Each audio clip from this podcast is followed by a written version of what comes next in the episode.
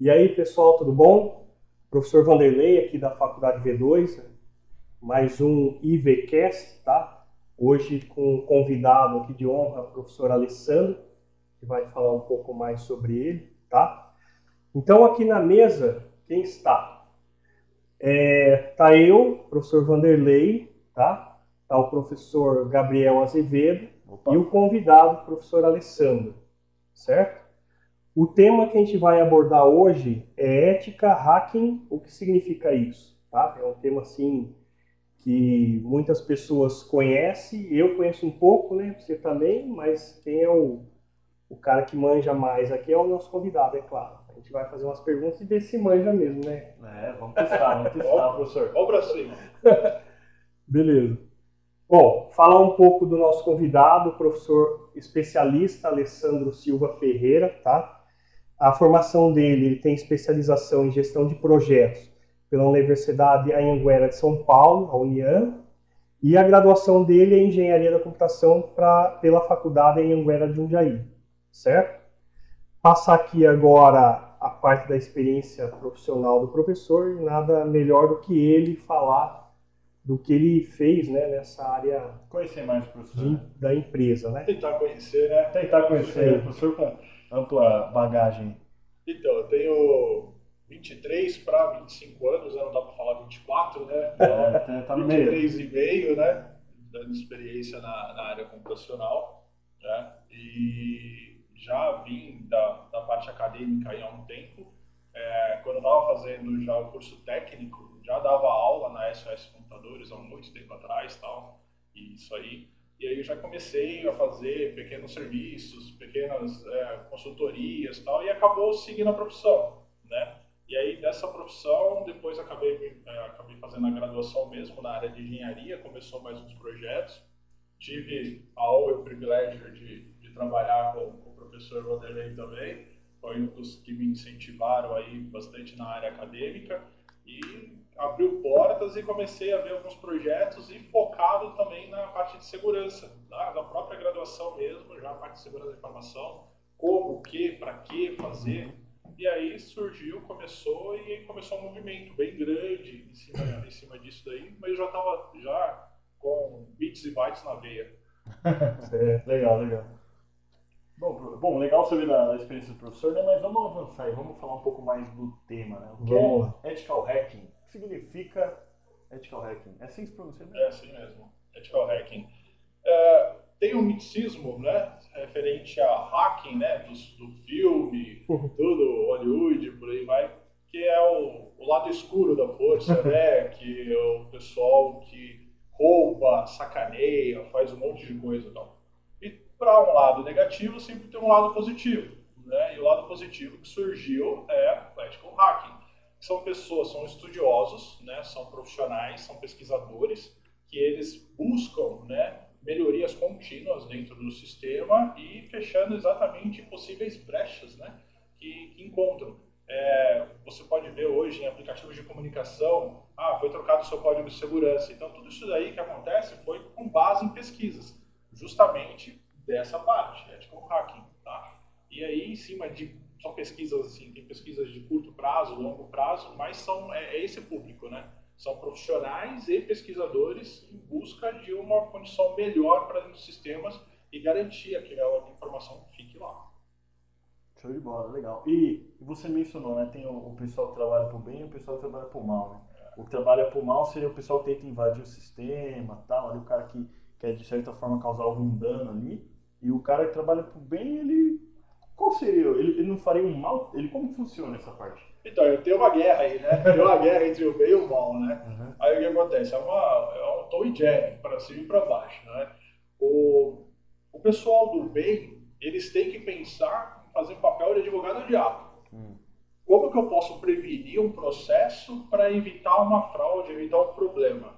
E os caras têm que ter uma mente muito criativa e pensando em como tentar fraudar o próprio sistema. E aí, em compensação, ele já bloqueia o pessoal do mal. Só que o pessoal do mal tem que pensar duas vezes mais do que esses caras. Então, assim, é, um, é uma guerra. Então, eu falo que, assim, é, os dois lados, o lado, o lado bom e o lado ruim da força, é Tom e Jerry eterno. Ninguém nunca viu o final do Tom e Jerry. Uhum. Ninguém vai ver o final dessa, dessa, dessa briga. Lógico, a gente fala assim, descontraído tudo da briga, mas é, existem, existem é, leis muito severas, né? existem brigas muito severas na comunidade. Né? Então tem comunidade, tem membros ali da, da, do lado escuro da força que são praticamente assim, é aquela ideologia, né? tem que invadir, tem que quebrar, tem que parar. Agora, tem alguns já não, eles fazem por benefício próprio, por tentar usufruir de lucro e tal. E aí o pessoal do lado bom, né, eles acabam prevenindo bastante coisa. Tanto que a, os meios de comunicação que nós possuímos, né, eles tornam-se um pouco mais seguros justamente por causa disso. E tem muitos, muitos profissionais, vamos dizer assim, que hoje estão do lado bom da força, mas já foram do lado ruim, né? Já foram hackers na veia, né? E aí, ou eles mudaram de lado porque foram descobertos ou viram que conseguem viver legalmente trabalhando para um lado para próprias empresas, né? Uhum. Então assim existe existe esse detalhe troca também de lados, né? Mas normalmente quem está do lado bom da força normalmente não vai para o lado pro lado ruim, né? Porque você consegue ter altos ganhos, né? Porque é uma profissão bem rentável, digamos assim, e você consegue viver legalmente do que ficar se escondendo para cima e para baixo. É mais seguro, podemos dizer. É, assim. mais seguro. Dá pra colocar a cabeça no travesseiro e dormir tranquilo. Mas assim, eu fiquei curioso no seguinte, né? Você disse, é, o pessoal, vamos pensar, o, o pessoal que trabalha, os hackers éticos, né? Uhum. Esses, esses caras, então, eles quebram o próprio sistema, eles, de certa forma, eles invadem o próprio sistema para a empresa para a qual eles trabalham? Isso, porque assim, você fez um sistema, você fez um serviço ou uma estrutura inteira. Eles têm que garantir que aquela estrutura ela esteja íntegra. Porque se tiver qualquer falha, não faz sentido você colocar no mercado se você tem que ficar lançando patches. Então, quanto menos você retrabalhar no processo, o processo anda solto, né? livre.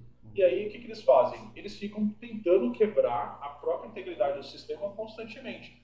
Ou é através de melhorias, né? novas atualizações, novos processos. Olha, antes era feito de uma forma, agora vamos fazer dessa outra forma. Então, acaba ficando é, mais leve né, a situação. E nesse processo, eles também ficam tentando ver o processo de invasão, se aquela informação vazou, se não vazou. Né? Então, é, é, um teste contínuo, né? tanto deles quanto de outra parte. Né? E se o software ou se a estrutura do sistema ela for grandiosa, ter muitas informações, uma corporação grande, vai alertar, vai atrair um monte de formiga, que é aí, no caso, lá do mal da força. Então, os uhum. caras vão, vão para cima. Né? Tá. Então, é, é muito importante para as empresas, acredito, né? com base nessa explicação, é muito importante para as empresas, quanto maior a empresa, mais ela tem que investir nesses profissionais. Né? Sim, tem que investir. E assim, é, se você deixar o sistema 100% protegido, esse é o ideal, o melhor dos mundos. Porém, é difícil você deixar 100% protegido, porque sempre tem ou uma atualização, sempre tem uma modificação e você sempre vai ter que ter uma melhoria contínua do processo, uhum. né? E aí, é, existem alguns ataques, né, que o pessoal que fica tentando invadir os sistemas, que é por força bruta, né, que a gente chama de DDoS. Então, ele fica tentando, tentando explorar, achou uma brecha, ele injeta um script, injeta um processo malicioso, que aí ele consegue captar o que está aberto mais e volta para quem, quem deu a instrução. Para quem deu a instrução, aí pronto, abriu a porteira, o gado entra com tudo. Beleza. Bom, referente ao assunto 2, lógico que tem tudo a ver do que a gente está falando, né? Aqui a gente colocou a diferença entre hacker e crackers, né? Você comentou o lado bom da força e o lado sombrio. Só que você comentou também sobre os filmes, né? A gente não vê filme falando de cracker. E pelo que eu tenho conhecimento, o cracker é aquele cara, os dois, pelo meu conhecimento, né? o tanto o hacker quanto o cracker, eles têm o mesmo conhecimento tecnológico para invasão, para fazer o que eles querem. Só que o hacker, ele entra e normalmente ele até, vamos supor, o cara não é um hacker da empresa. É um, eu sou um hacker, você tem uma empresa. Eu vou lá e vejo uma vulnerabilidade na sua empresa. Normalmente, os hackers vão e avisam a empresa, lógico para depois tentar um, galgar algum cargo, alguma coisa, né? Mas nos filmes eles fazem o quê? O cracker, que é aquele lá que entra, rouba, destrói todos os dados, como hacker, né? Você pega os filmes lá, é tudo o hacker de Hollywood, o hacker não sei o quê, e não usam a nomenclatura cracker. Pelo seu conhecimento, você acredita que eles põem porque é o nome é mais famoso, mas o correto seria utilizar cracker, vendo a, a sinopse do filme, o filme em si? Tem umas diferenças, né? O cracker, é, como você comentou, né, os dois têm o mesmo conhecimento, só que o cracker, ao invés de ele invadir sistemas, ele pega aquele sistema, por exemplo, sistema operacional, e ele vai burlar chaves de segurança daquele sistema operacional. Então ele vai criar ou usar uma ferramenta que já criaram justamente para que consiga piratear, né, que consiga passar. Então ele vai vender aquele processo, né? ele não vende, não pode revender a, a cópia, mas ele vende o processo, vende a ferramenta né? e acaba distribuindo. Então por isso quando você, né, de repente você vai lá, entra no peer-to-peer e tal, ah, baixou tal software, aí é o crack. Então é dessa, dessa Craqueado, parte. né? Craqueado. Então Né? são os crackers que fazem a quebra de segurança do sistema, né? Mas assim,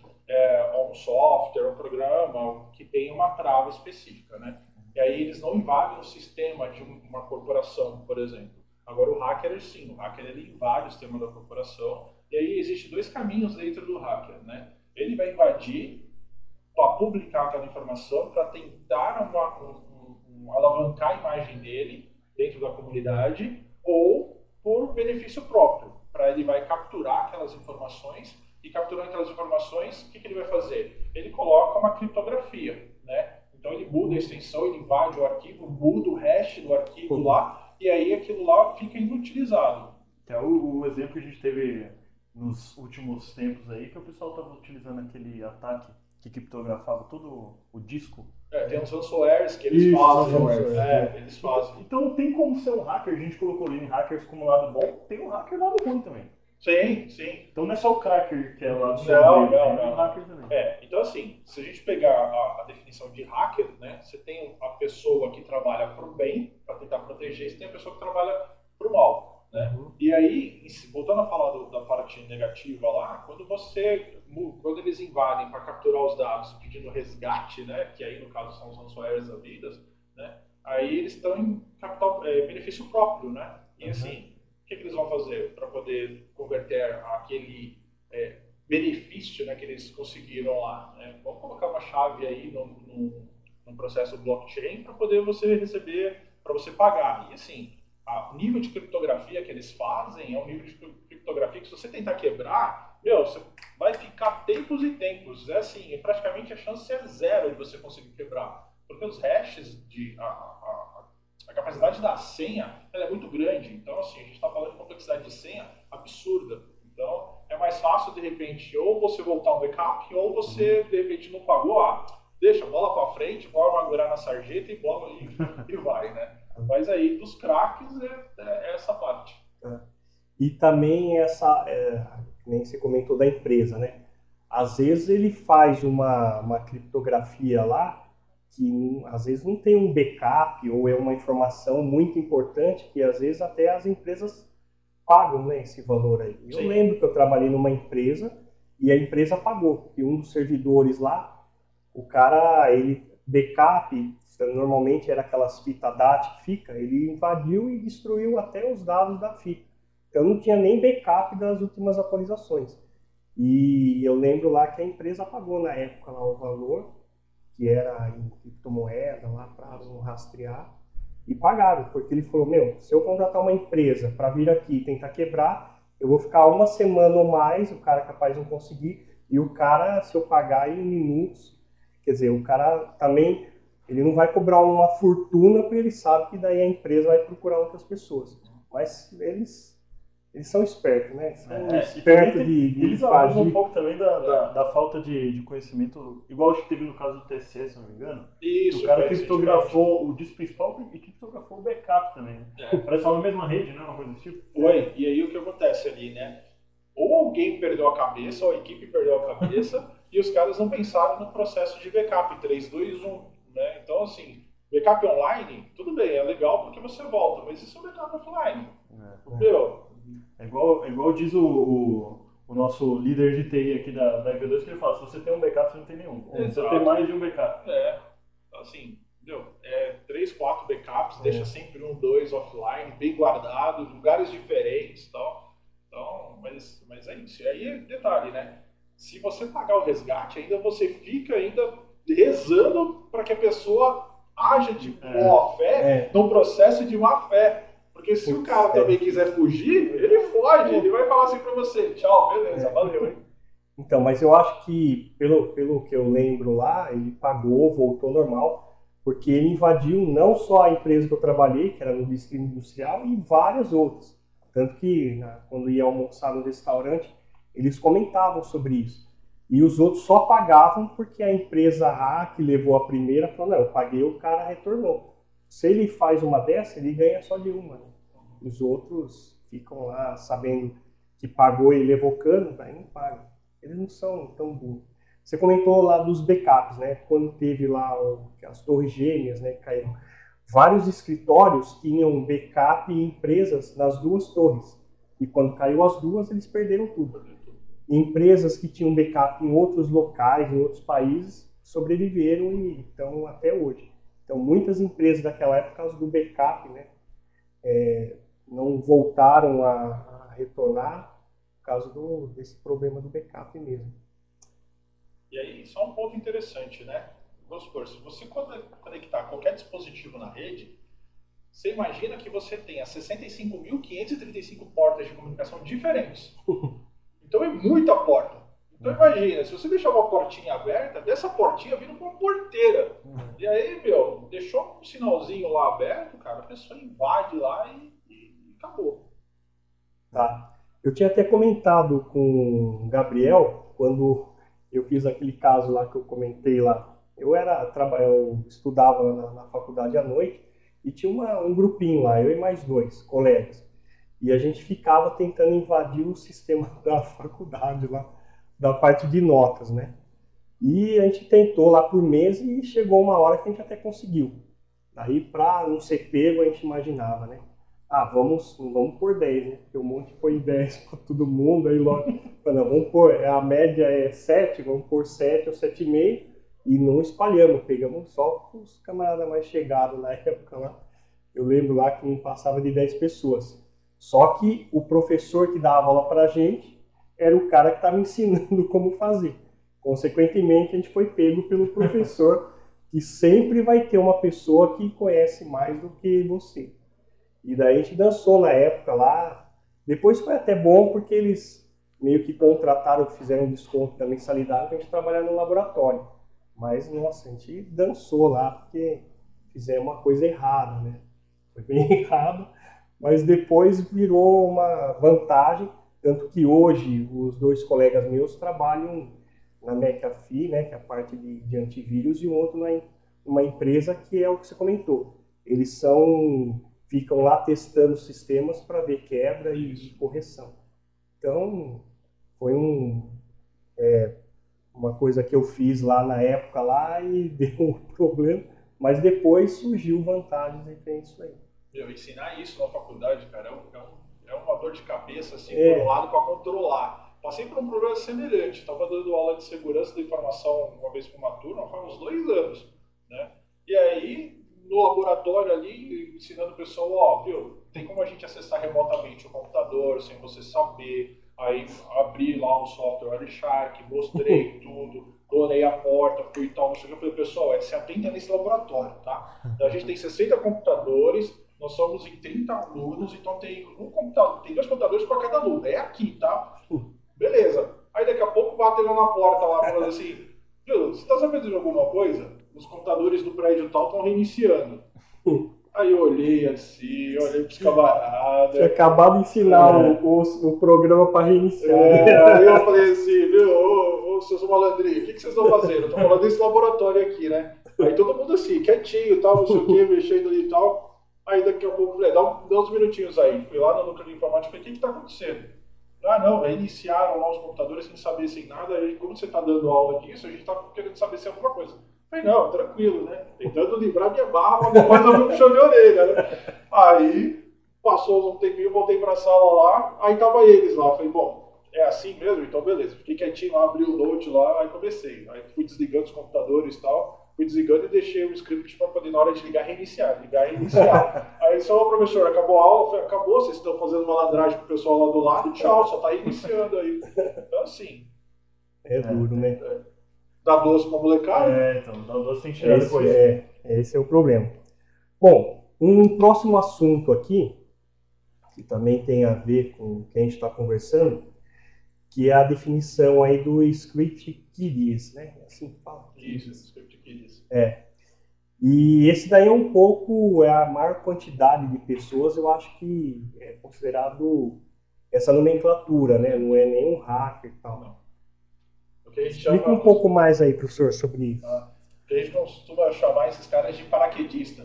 Né? É. Então os caras chegam lá, fez o primeiro salto, ah, eu manjo, né? Então o que acontece? Viu uma rotina, viu um processo lá, seguiu passo a passo, receita de bolo, conseguiu fazer, esses caras vão fazer um alarme, vão fazer, ah, eu consegui fazer tal, e já tenta aumentar a própria imagem deles, mas não é, né? Ou o que a gente chama, já um, um termo assim mais, mais técnico, né? São os lummers, né? E são as pessoas que estão começando, mas assim, não sabe o que fez, não sabe o que está fazendo, mas coincidiu de acordar de bem com a vida ali, deu certo. Aí acha que já sabe, né?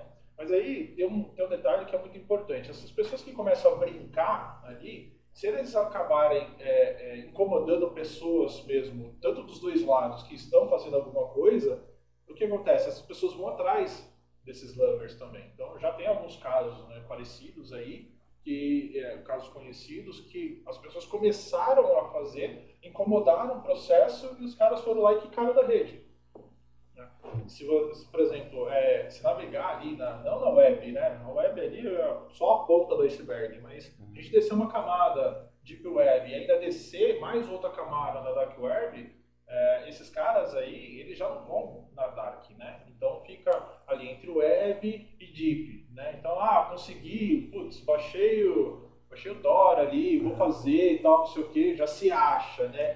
Professor, por agora que você tocou nesse assunto, eu fiquei curioso. Qual seria, é, qual seria a barreira entre a Deep Web? A Deep Web eu acredito que você esteja falando do, do Tor, né? Do Honor Route. Isso. E entre a Deep Web e a Dark Web, você teria mais uma barreira entre as duas? Assim? Tem, tem, tem mais uma ainda.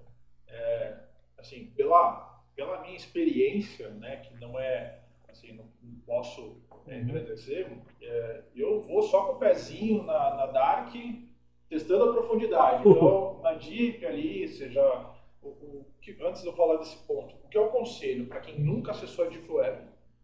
Antivírus bem atualizado, deixa o Fire, não usa uma máquina que você usa comumente, uma máquina de trabalho, deixa uma máquina específica para aquilo, né? E aí você começa, tem, tem muitas coisas bacanas na, na Deep Web, tem coisas assim que não tão bacanas e tem coisas assim pesadas, né? Tem que tomar cuidado com o que vê. E aí na Dark, ah, na Dark aí o negócio é pesado, né? Então você encontra muita coisa ali ruim, poucas coisas boas, tudo, assim, se souber usar, se souber entrar para poder ver como funciona, né, dá para você fazer. Mas aí existe sim mais uma, mais uma fronteira, mais, um, mais uma barreira. E eu, na Dark, eu só vou ali testando o pezinho, igual quando você entra na piscina, né? Uhum. Aquela água- tá quente, Só ou fria. tá quente ou fria ali e tal, coloca o pezinho ali, volta um pouco, põe o pezinho. Tá? Mas assim, tem gente que entra mergulha de cabeça. Eu não aconselho, né? E tem gente que ainda pega um computador que você usa para trabalho e vai lá, baixa o navegador lá e tal e vai. Vixe, voltou infestado, perdão, voltou infestado, voltou um monte de. Caramba, e assim, é, a gente a gente está acostumado, né? A gente trabalha com bastante com desenvolvimento web aqui. Né? A gente está acostumado a ver o navegador, né? Os navegadores modernos. Eu não sei se é o caso ou com outros navegadores que você utiliza para trabalhar isso. Mas, por exemplo, o Chrome a gente está bastante, a gente se sente bastante seguro. Se você for um, um usuário que você sabe onde você clica, você sabe o que você baixa, se você sabe o que você executa, é, a gente navega sem antivírus tranquilo. A gente aqui, os desenvolvedores, a galera que trabalha aqui e tal. É, eu, não- eu- eu fico curioso como é que seria, né? Como, qual o nível de acesso uma pessoa mal intencionada, um, um, um domínio mal intencionado pode trazer para sua máquina via web, assim? A pessoa consegue, de certa forma, impactar você? Conseguem. Foi você tocar nesse assunto. A Casper Sky lançou essa semana né, um, um periódico deles informando que eles estão pegando scripts maliciosos em sites, em portais, né, é, de programas que estão usando para cursos, né? Então assim, ah, monta sua sala de aula ali e tal, não sei o que, eles estão pegando e eles pegaram já a listagem deles está chegando em mil já de análise que eles fizeram, pegando scripts maliciosos e um monte de, de plataformas online, né, e algumas bem conhecidas. Então eles estão alertando. E aí existe um detalhe mesmo sabendo onde clica, né, lógico, todo cuidado é pouco, é, de repente você faz algum cadastro do seu e-mail pessoal em vários sites por aí, se esse site de repente é um site de compra mais conhecido ali antigamente lá que todo mundo fez, de cupons, o que acontece? Se de repente aquele site não tem uma proteção e aquele teu e-mail vazou e você criou uma senha, aquela sua senha, é, você usa uma única senha, aí o que, que vai acontecer? Ele vai vazar aquele e-mail seu cai, se você entrar lá na, na DIP, você consegue ver quais são os, quais são os registros que você tem, por onde você navegou lá, você achou lá um banco de dados lá que está aberto, aí você veio aqui, você veio fiz cadastro, você sai testando, você sai testando. Tipo, não tô nem aí, tô de férias, tô sossegado, não tem nada para fazer, vamos começar a vasculhar. Tem gente que acaba fazendo isso. Tanto que existe um site na web, é, tipo assim, se eu fui trollado, né, depois qualquer coisa eu deixo até o link na descrição lá, uhum. é, você pode consultar, você coloca lá o seu e-mail. Aquele Urban Pwned, né? Isso, ah, exatamente, é esse daí, esse daí. E aí você vê se você foi trollado, ou seja, se o seu e-mail foi vazado. E aí existe um detalhe, tá? Que normalmente as pessoas acabam fazendo, principalmente coloca adesivo em carro. Né? Olha só o nível de segurança que as pessoas veem. Falando da parte digital, mas falando da nossa parte física. A pessoa, assim, é, é um casal, tem três filhos, periquito, papagaio e tal, coloca lá no porta-mala, um monte de, de uhum. coisa. Meu, as pessoas sabem a rotina. E aí, ou seja, você ficou dentro da casa, tal, não sei o quê, senha de Wi-Fi. Senha de Wi-Fi normalmente usa o CEP da rua, nome de pai, nome de mãe. Data então, de nascimento. Data de nascimento. Um monte de então, assim, meu, você colocar uma antena de um pouco mais de, de ganho, você sair aí e tentar ver, meu, você começa, você gera ali um algoritmo ali, você fica conectando e vai tentando, meu. Tem gente ali que. O cara tem tempo, né? Tem tempo. A gente pensa que, putz, o tempo nosso é escasso. É escasso. Mas tem gente que consegue fazer um dia 48 horas. E fica ali, fica tentando. E aí o que acontece? A gente volta para os lovers, né? Volta para os kids aí.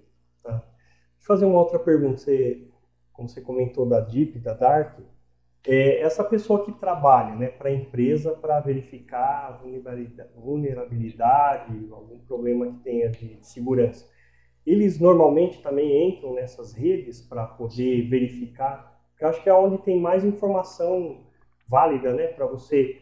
Se você quer bloquear, você tem que saber quem são, né, como são as opções que tem.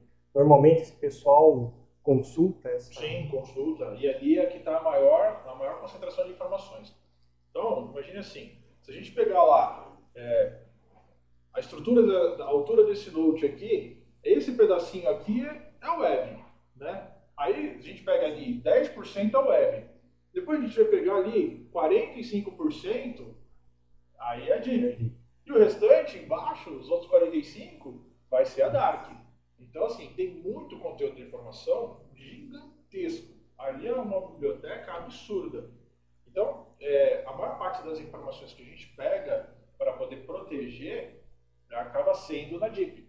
Né? Então, só é consulta. E, assim, é bem, bem requisitado. Você vê os acessos, assim, é, são, são, são grandes, não é pouco, não. Então, é um ou outro que comenta, tá, mas as consultas, ah, os mergulhos lá são mais profundos. Uhum. Né? Não fica só no rasinho. Uhum. Tá. A gente pode comentar, né, pela porcentagem que você está mostrando aí, que tem mais gente do mal do que de bem, né? Pra você somar a Dark é, e a é. Deep, que. Não, mas o a cara... não tem só a galera que, que, né, é. Eu sei, mas se você pegar a Dark, já é maior do que a Web. Sim. Então, quer dizer, então deve ter mais os Black Hat do que os White, né? Mais gente do mal do que de bem, né? É, assim, eu, eu não consigo quantificar, imagino que seja, né? mas assim, é, quando, quando as etnias, né, colocando assim, se juntam, né, sempre existe aquela corrente ali do bem e do mal, né, os dois escudos ali brigando, mas quantificar, é, lógico, se a gente puder falar assim, ah, o, o, tudo que é proibido é mais gostoso, vamos dizer assim, né, essa, uhum. essa essa lenda urbana. Então, lógico, as pessoas acabam indo pro, pro lado ruim. Mas assim, só passa a ser ruim se ele fizer algo para prejudicar.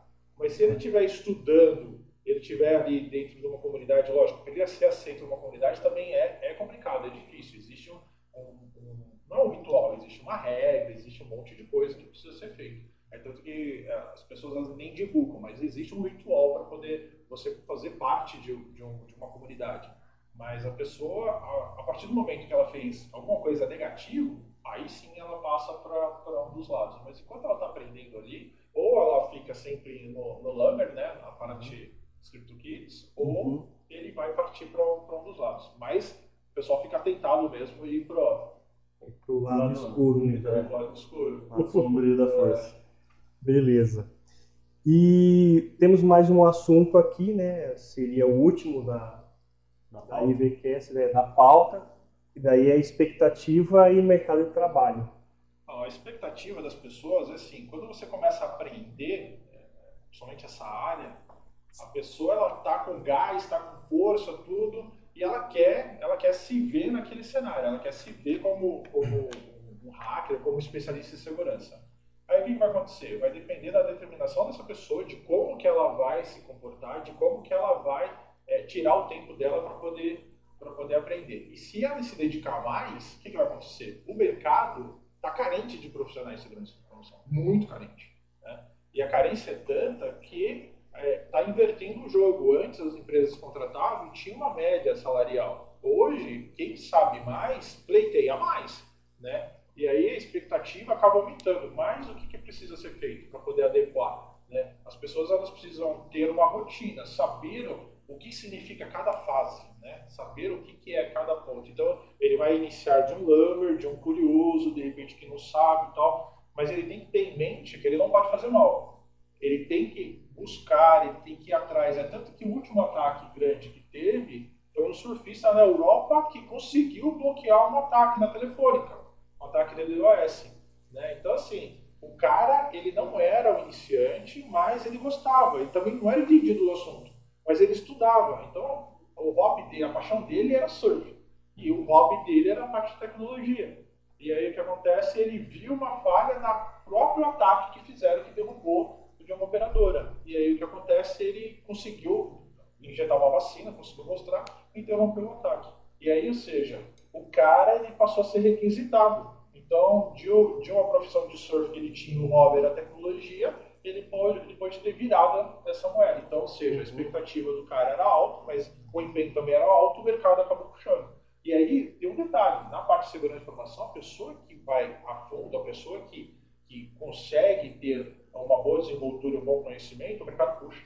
Ele não vai bater na porta de uma empresa, é a empresa que vai bater na porta dele. Então, por isso que aí no tema lá, a expectativa e o mercado. Acho que é um profissional muito difícil de achar, né? É porque, porque comparado com, com os desenvolvedores, né? A gente que é desenvolvedor, a gente sabe que, que tem bastante desenvolvedor no mercado. Não é, não é uma questão, nossa, falta desenvolvedor. Pode faltar profissional de TI, mas eu acho que desenvolvedor não é não está tão em falta assim.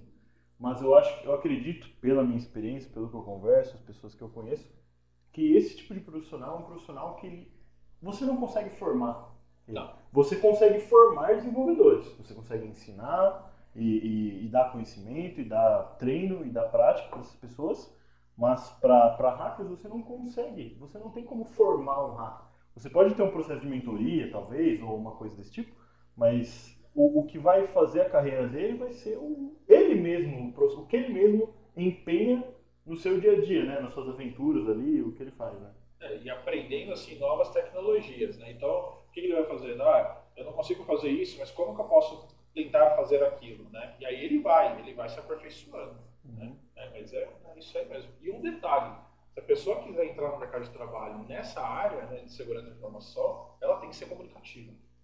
Ela tem que se comunicar. Ela, ela, tem pessoas que às vezes trabalham é, é, por trás ali, né, é, no, no back-end, vamos dizer assim, por trás, e ela quer passar por essa área, mas de repente, se ela for para o lado bom, ela tem que se comunicar. Por quê? Ele tem que prestar contas, ele tem que falar para a empresa, olha, precisa fazer isso, precisa fazer aquilo, tem que melhorar isso, tem que investir nisso. Se ele ficar quieto, meu, ele, esse, esse, esse, profissional está morto.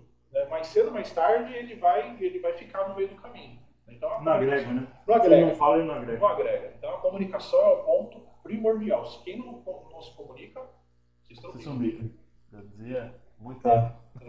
E só para finalizar aí, o LGPD, né, que é da, da segurança, isso aí ele veio para ajudar as empresas ou ajudar mais a parte do usuário nessa parte de segurança? O que, que você acredita? Bom, na minha opinião, o LGPD ele já vem tarde, mas já que ele veio, então vamos aclamar. Porque ele vai tratar as informações sensíveis. E é exatamente isso que, que, no caso, o lado mal da força vai pegar, são as informações sensíveis da empresa. Então, existe uma normativa dentro, existe uma regra né, dentro da LGPD para a gente proteger todas as camadas, né, proteger todos os níveis de informação. Então, se uma informação que eu conseguir identificar um sujeito e conseguir dizer onde que esse sujeito está, isso é uma informação sensível. E é isso que as pessoas, no caso o hacker, ele vai atrás né, dessas informações. Porque o bem mais precioso da empresa é a informação.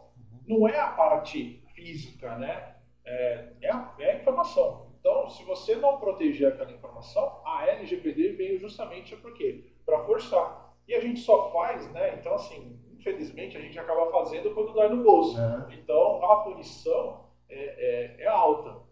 Agora, eles fizeram, né? Por enquanto está em caráter de é, comunicativo, né?